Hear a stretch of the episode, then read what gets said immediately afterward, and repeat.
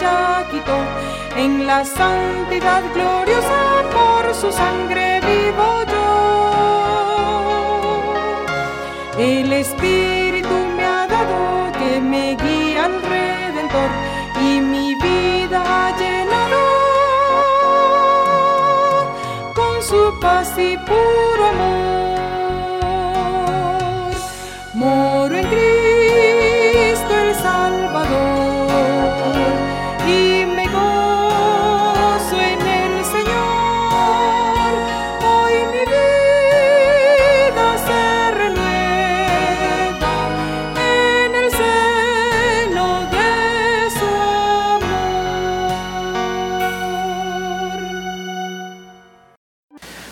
bendiga, hermanos, eh, que el Señor esté con ustedes en estos momentos de crisis y en estos momentos en el que estamos viviendo sobre este virus. Quizás muchos se preguntan si realmente esto ya es el fin del mundo, si las cosas están terminando, qué vamos a hacer, eh, cómo vamos a salir. Dios dice algo acerca de esto, estamos pasando un momento difícil, ¿podremos acaso nosotros afrontar y poder mirar eh, esto con una perspectiva más clara? En la Biblia eh, muchas profecías se han venido cumpliendo en forma en que la era cristiana va caminando.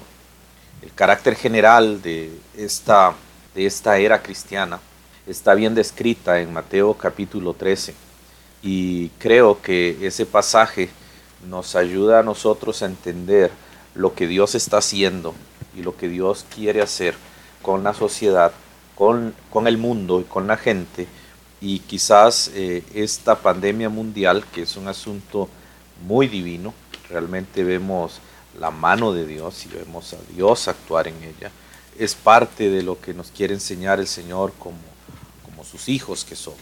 En Mateo capítulo 13 encontramos la parábola del sembrador, pero junto a esa par- parábola encontramos otras parábolas.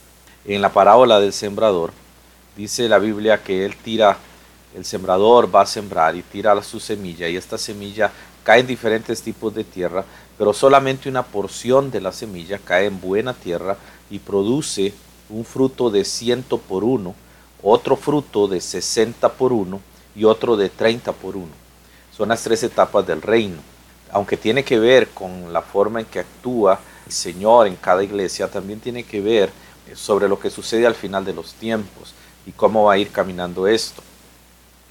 En el caso de la parábola de la cizaña, que usted puede ver en los versículos 24 al 30 y los versículos 36 al 43 de Mateo 13, podemos ver el peligro de la falsa profesión que no será juzgada sino hasta el final de la era de la gracia, es decir, hasta el final de la ciega. La parábola de la semilla de mostaza indica el rápido crecimiento del cristianismo en el mundo desde un pequeño comienzo a un gran movimiento. Eso lo vemos en Mateo 13, 31 al 32, ¿verdad? Y ahí se habla de las aves que están allí. La parábola de la levadura habla del mezclado con la buena eh, masa hasta que todo queda leudado. Eso usted lo ve en Mateo 13, versículos 33 y 35. También tenemos la parábola tesoro escondido, que es en cuanto a la identidad nacional de la era actual, pero que sin embargo fue comprado por Cristo en la cruz. Es decir, ahí se refiere precisamente a Israel. Israel va a ser el tesoro escondido. Después tenemos en los versículos 45 al 46 la perla de gran precio, que parece hablar de la iglesia de la edad actual durante el periodo en que la identidad nacional de Israel está escondida. La parábola final, que aparece en los versículos 47 al 51, tiene que ver con una red e ilustra la separación de los salvados de los inconversos al final de la era de gracia. Ahora, cuando hablamos de esto es importante porque, hermanos, cuando hablamos de las pestes, cuando hablamos de estas enfermedades como la que estamos afrontando ahora, eh, tenemos que ver que Dios tiene un plan y un propósito, pero no significa que Él ya viene mañana, pasado mañana o dentro de dos años. Realmente no sabemos cuándo viene. La escritura es muy clara en decir que el día y la hora nadie lo sabe, ni los ángeles, ni el Hijo. O sea, nadie sabe el día ni la hora. Volviendo a Mateo capítulo 13, dice la escritura que está que habla en esta parte en forma general, generalizada. Habla de todo el periodo entre la primera y la segunda venida de Cristo. Ahora, Mateo 13 está en el periodo ya de la iglesia porque Cristo Jesús fundó la iglesia en Mateo 10. Mateo 10 Jesús funda la iglesia y él ha establecido eh, la iglesia sobre los apóstoles. Entonces ya la iglesia está trabajando en ese tiempo y Jesús le está dando una profecía a la iglesia, a nosotros, y aplica a nosotros, porque aplica a todas las iglesias. Antes de continuar, quiero aclararles, hermanos, que cuando hablamos de la iglesia, y yo menciono en el estudio la iglesia, lo estamos usando en una manera institucional. Es decir, pongo un ejemplo, nosotros decimos el seguro social. ¿ok? Seguro social en Costa Rica tiene que ver con el área de salud, es toda una organización, pero usted no va al seguro social, usted va a un EVAIS, usted va a un lugar específico usted va a, una, a, un sector del seguro social y ese es su sector, usted no puede ir a que lo atiendan a otro lado. Entonces hablamos de una institucionalidad, no de una individualidad. La palabra iglesia siempre se refiere a una individualidad, se refiere siempre a lugares locales, físicos, visibles. Y muy pocas veces, solo tres veces en toda la Biblia, se habla de forma institucional como un término que aplica a cualquier iglesia y que revela el futuro de la iglesia, que es la iglesia de Cristo, que Cristo Jesús va a tener en el cielo, que en Hebreos 13 se llama la gran congregación de los santos, pero eso, eso es otro tema. En este caso, Jesús viene hablándole a la iglesia y Jesús viene diciéndole a la iglesia eh, lo que va a suceder. Ahora, en esto, en la parábola del sembrador, encontramos varias etapas, de cómo va a desarrollarse la iglesia en todo este proceso se habla de los detalles de la iglesia, de cada cuerpo de Cristo, pero también se habla en términos generales. Describe la esfera de la profesión de fe y el cuadro mixto del bien y del mal. Es el desarrollo dual del bien y del mal durante la era que durante la era de gracia caracterizada por este periodo, llegando a su final en el juicio y la separación. No hay justificación para creer que no hay milenio o que no va a venir el reino y que todo se va a ir mejorando. Más bien las profecías y las parábolas dadas a la iglesia dice que cada vez, conforme Cristo se va acercando, se va complicando y las cosas se van haciendo peores. Y cuando Cristo venga, incluso él mismo dijo, eh, él hizo una pregunta, cuando venga el Hijo del Hombre, ¿hallará fe en la tierra? Porque él sabía que esto se iba a ir disminuyendo. Por eso en la parábola del sembrador habla del 100%, que fueron las primeras iglesias desde que Jesús las fundó, después hay un 60% y después hay un 30%. No sabemos si nosotros somos del 60 o del 30, pero sí sabemos que al final de los tiempos, cuando Jesús venga, será un 30%, va a ser muy pocos los creyentes que van a ver allí. Ahora, por otra parte, no hay lugar para el pesimismo tampoco, porque Dios va a cumplir su propósito y lo va a hacer de forma específica. Alguna semilla caerá en buena tierra y va a producir fruto. Habrá trigo en medio de la cizaña y buenos peces entre los malos peces. Los 1900 años que, van a, que han transcurrido y después estos, estos siglos que hemos estado viviendo, que son diferentes porque ha cambiado la tecnología, ha cambiado nuestro conocimiento del universo, ha cambiado la perspectiva del conocimiento. Todo esto simplemente demuestra la exactitud de las profecías de Cristo en Mateo capítulo 13. Ahora, esta enfermedad eh, que tenemos, el COVID-19, y entre paréntesis recuerden que COVID significa enfermedad del coronavirus 2019, porque fue cuando se hizo. Por eso tiene ese nombre en las siglas en inglés COVID-19. Este tipo de eh, enfermedad tiene que ver, eh, bíblicamente hablando, con una evidencia no de que las profecías, ya Jesús viene está aquí cerca, sino de que las profecías se van a cumplir, fuera ahora, fuera dentro de muchos años, fuera cuando el Señor haya querido, pero se va a cumplir, la profecía se va a cumplir, Jesús va a cumplir su palabra. Entonces, no crea usted que estos, o no creamos nosotros que estos acontecimientos son hechos que ya dicen que el fin del mundo está. No sabemos.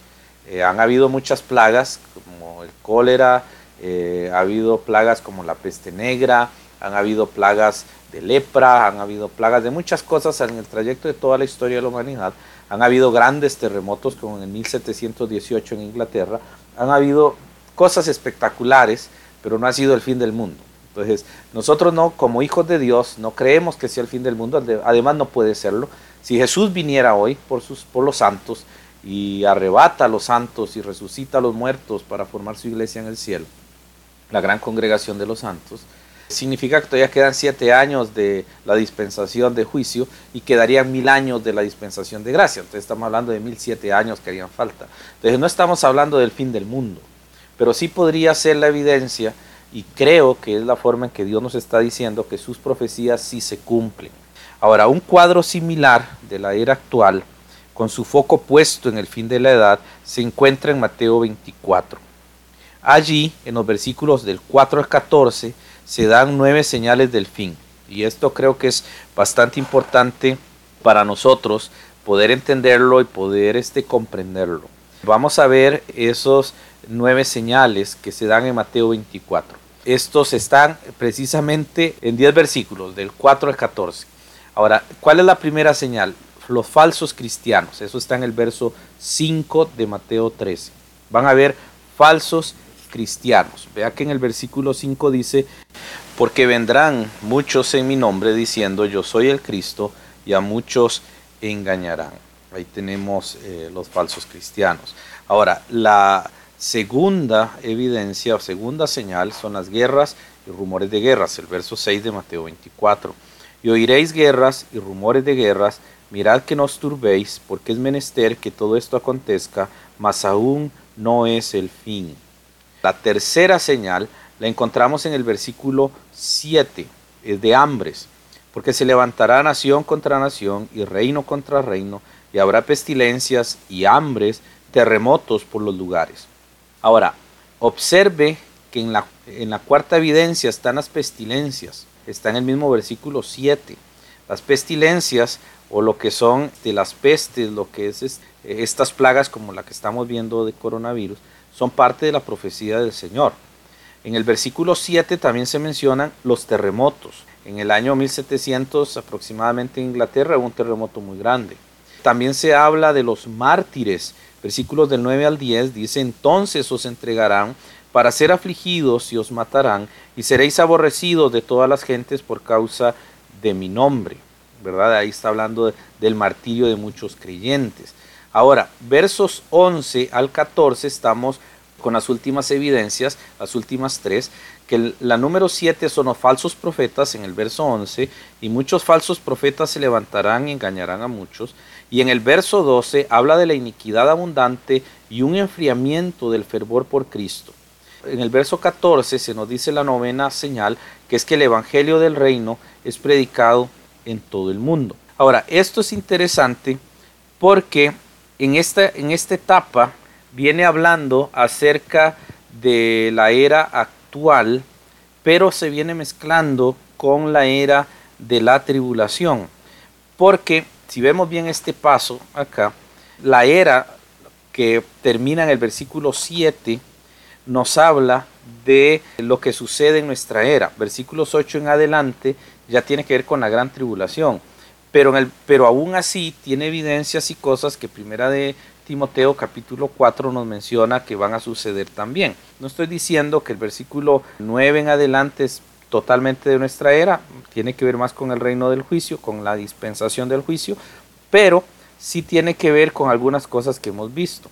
Ahora, observe bien que el versículo 5 habla de yo soy el Cristo y a muchos engañarán, que va a ser la, la premisa de los falsos maestros que también se vuelve a mencionar en el versículo 11. Entonces, una de las cosas que se va a grabar en la tribulación es algo que estamos viviendo hoy. Lo que quiero decir es que son señales que nosotros vemos que van a ser enormes y gravísimas en el periodo de la gran tribulación. En este periodo de la gran tribulación, las plagas como este coronavirus serán totalmente devastadoras en países completos. La Biblia habla de que van a ser países completos que van a morir debido a las plagas, debido a todo esto. Pero ahora lo que está sucediendo solamente que Dios a nosotros sus hijos nos está diciendo, mi palabra sí se cumple. Les estoy demostrando que sí se hace, que yo sí cumplo lo que digo. Ahora, todas estas cosas de la edad presente nos muestran que estamos viviendo en ese periodo. El final de los tiempos que llamamos, o lo que llamamos los días postreros, van desde que Cristo asciende al cielo hasta que Cristo venga. Pablo estuvo en los días postreros, las primeras iglesias del primero y segundo siglos estuvieron en los días postreros, nosotros estamos también en ese tiempo. Ahora, otro rasgo de esta edad presente es la creciente apostasía por parte de los inconversos que hay dentro de la iglesia evangélica. Recuerden que la iglesia evangélica surgió en el movimiento de la Reforma Protestante, allá en los años 1500 con Martín Lutero. Ellos van a terminar siendo el peor enemigo de los hijos de Dios. Esto es una profecía. O sea, el rasgo, uno de los rasgos principales es que va a crecer la apostasía dentro de la iglesia evangélica. Y para eso quiero que vayamos a segunda de Pedro capítulo 2 y capítulo 3. En esos pasajes el apóstol Pedro nos va a hablar acerca de lo que es este tiempo final. En segunda de Pedro capítulos 2 y 3 se va a hablar de cómo esto va a ir creciendo dentro de las iglesias y va a llegar a ser eh, realmente un momento muy grave porque van a negar muchas cosas. En primer lugar, en el capítulo 2, versículo 1, dice Pedro que van a negar la persona y la, y la deidad de Cristo. Van a decir que Cristo no fue una persona y van a decir que Cristo no era Dios. Esto está sucediendo dentro de las ramas evangélicas, especialmente dentro del movimiento pentecostal. Ya existen las iglesias evangélicas unitarias o unicitarias y existen también las iglesias que creen en la modalidad de la Trinidad, no creen que Cristo sea una persona, ellos creen que Cristo es una modalidad, ¿verdad? En el mismo capítulo 2, verso 1, habla de que van a negar al Señor que lo rescató. Es decir, es la negación de la obra redentora de Cristo que nos compró cuando murió en la cruz. Y eso iba a comenzar despreciando la cena del Señor y despreciando el bautismo. Y eso está sucediendo, lo estamos viendo. Ya la gente no le interesa. Tercera progresión de lo que es la apostasía tiene que ver con la moral, porque se van a apartar de todas las normas morales y eso va a ser algo increíble a nivel de iglesias evangélicas. El versículo 2, del 2 al 22, usted puede leer todo lo que va a pasar. Van a ser como en los días de Noé, van a tener pecado, ellos van a vivir en inmoralidad sexual, ya no les importa vivir juntados y, y ya no se sienten mal con eso. Otros van a ser negociantes, como dice el verso 15, van a ser como Balaam por la plata, y eso lo vemos bastante. También vamos a ver personas, como dice el verso 17 en adelante, que no tienen nada de espiritualidad y están llenos de solo orgullo y de vanidad. Y ellos hablan de libertad, pero ellos están esclavos de su corrupción, de robo, falta de fe, de falsa doctrina, etc. Eso lo estamos viendo.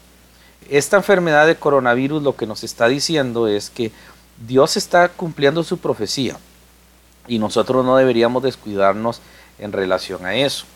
Por último, se habla de que se van a apartar de la doctrina de la segunda venida de Cristo y de los juicios relacionados con ella. Eso está en segunda de Pedro capítulo 3 versículos del 1 al 13.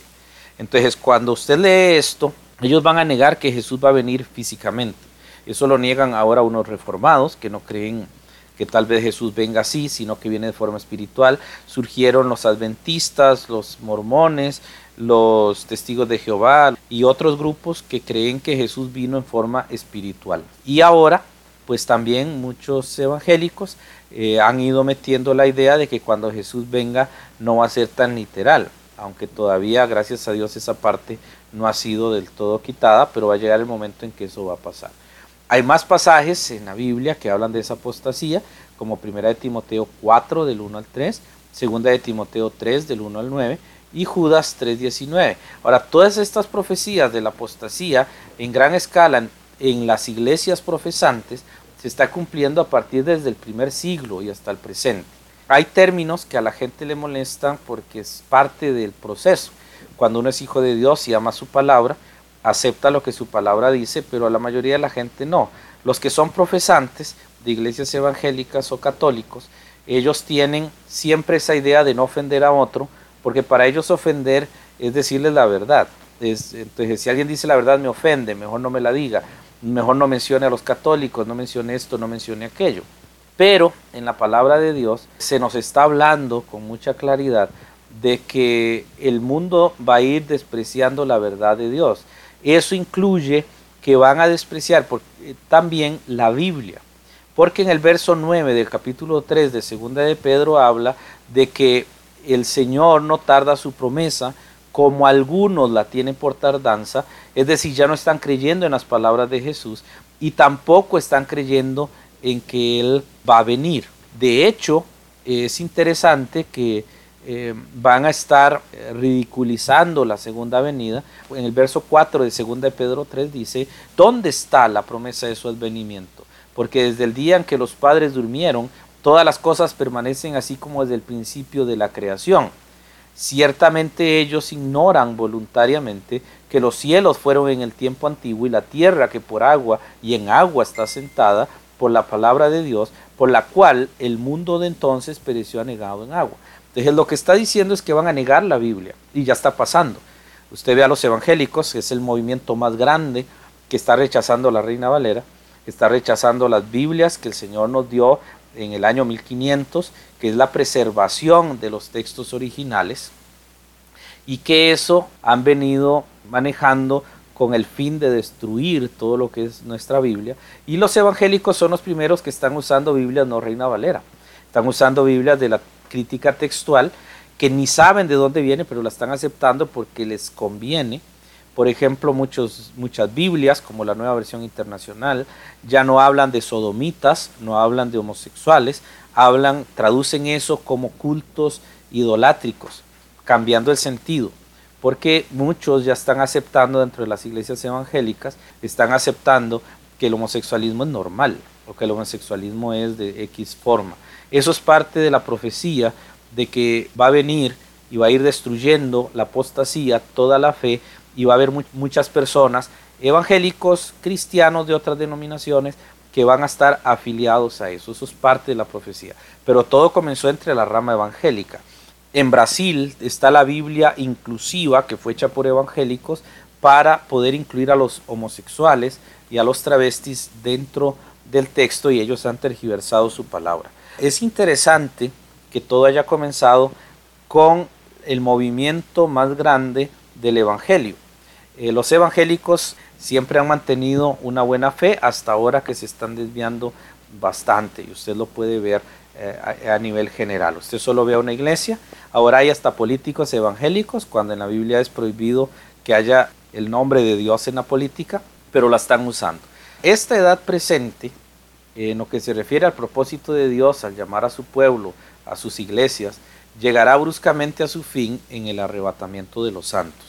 Este suceso, que no tiene fecha en las profecías del Antiguo Testamento ni tampoco del Nuevo Testamento, describe la retirada de todos los santos del mundo de la era de la iglesia, cuando los muertos en Cristo sean resucitados primeros y los cristianos que están vivos sean llevados al cielo sin morir. En 1 Corintios 15, del 51 al 58, usted lo ve. En 1 Tesalonicenses 4, del 13 al 18, también se aclara este suceso. Esto llevará a su término el propósito de Dios en lo que respecta a las iglesias como una comunidad separada de santos. Y la partida de los santos dejará preparado el escenario para los importantes sucesos que conducirán hacia la segunda venida de Cristo a la tierra. La segunda venida de Cristo es lo que nosotros llamamos la manifestación si hasta el arrebatamiento de los santos está la manifestación de Jesucristo y está la segunda venida. La manifestación de Jesucristo cuando aparezca en el cielo con los santos para establecer su reino. En esto se deben observar tres grandes periodos entre el arrebatamiento y la segunda venida. Que es esos tres grandes periodos, que es el, el periodo de preparación, un periodo de paz y un periodo de persecución, equivale a una dispensación que es la dispensación del juicio. Ahora, este periodo va a ser un periodo bastante compulsivo, ¿verdad? Y en la Biblia se mencionan hechos sorprendentes como el movimiento de los continentes para volver a ser el Pangea futuro, donde todo va a ser una sola masa de tierra. Y ese movimiento que Dios va a hacer va a producir mucho temor en la gente, pero aún así no van a creer en Cristo, no se van a acercar a Él. Por eso es que nosotros, como hijos de Dios, debemos entender dos cosas. Yo sé que hay temor por estas plagas que están sucediendo, estas enfermedades que están viniendo, pero Dios tiene control. Lo que está diciendo es, se está cumpliendo mi palabra. Yo no estoy mintiendo. Yo no he mentido. Yo lo que dije en mi palabra se está cumpliendo como debe, como debe cumplirse. Ahora, en la Biblia, dice la Biblia que su palabra hará lo que Él quiere. Y eso es muy importante porque cuando la Biblia menciona esto, cuando la Biblia nos dice que la palabra de Dios hará lo que Él quiere, que se va a cumplir de acuerdo a su palabra. Jesús dijo, el cielo y la tierra pasarán, pero mis palabras no pasarán. Jesús dijo, todo esto de la ley se tiene que cumplir, no puede anularse hasta que pasen el cielo y la tierra. Todas las profecías tienen que cumplirse. Así que hermano, no se asuste con estos sucesos que están pasando en el sentido de tener temor de que ya es el fin del mundo o es el final de todas las cosas. Al contrario, es una evidencia de que Dios tiene control, de que su palabra es verdad, que se está cumpliendo y que Él va a ser glorificado por medio de todo esto. Así que Jesús viene, gloria a Dios por eso, que Él sea glorificado, que Él reciba gloria y honra y que nosotros seamos edificados en Él. Dios lo bendiga, siempre recuerde, Cristo Jesús tiene el control, Cristo Jesús cumplirá sus profecías y Cristo Jesús vendrá victorioso y nosotros estaremos arrebatados. El Señor nos va a llevar con Él de manera victoriosa y gloriosa. Que el Señor le bendiga.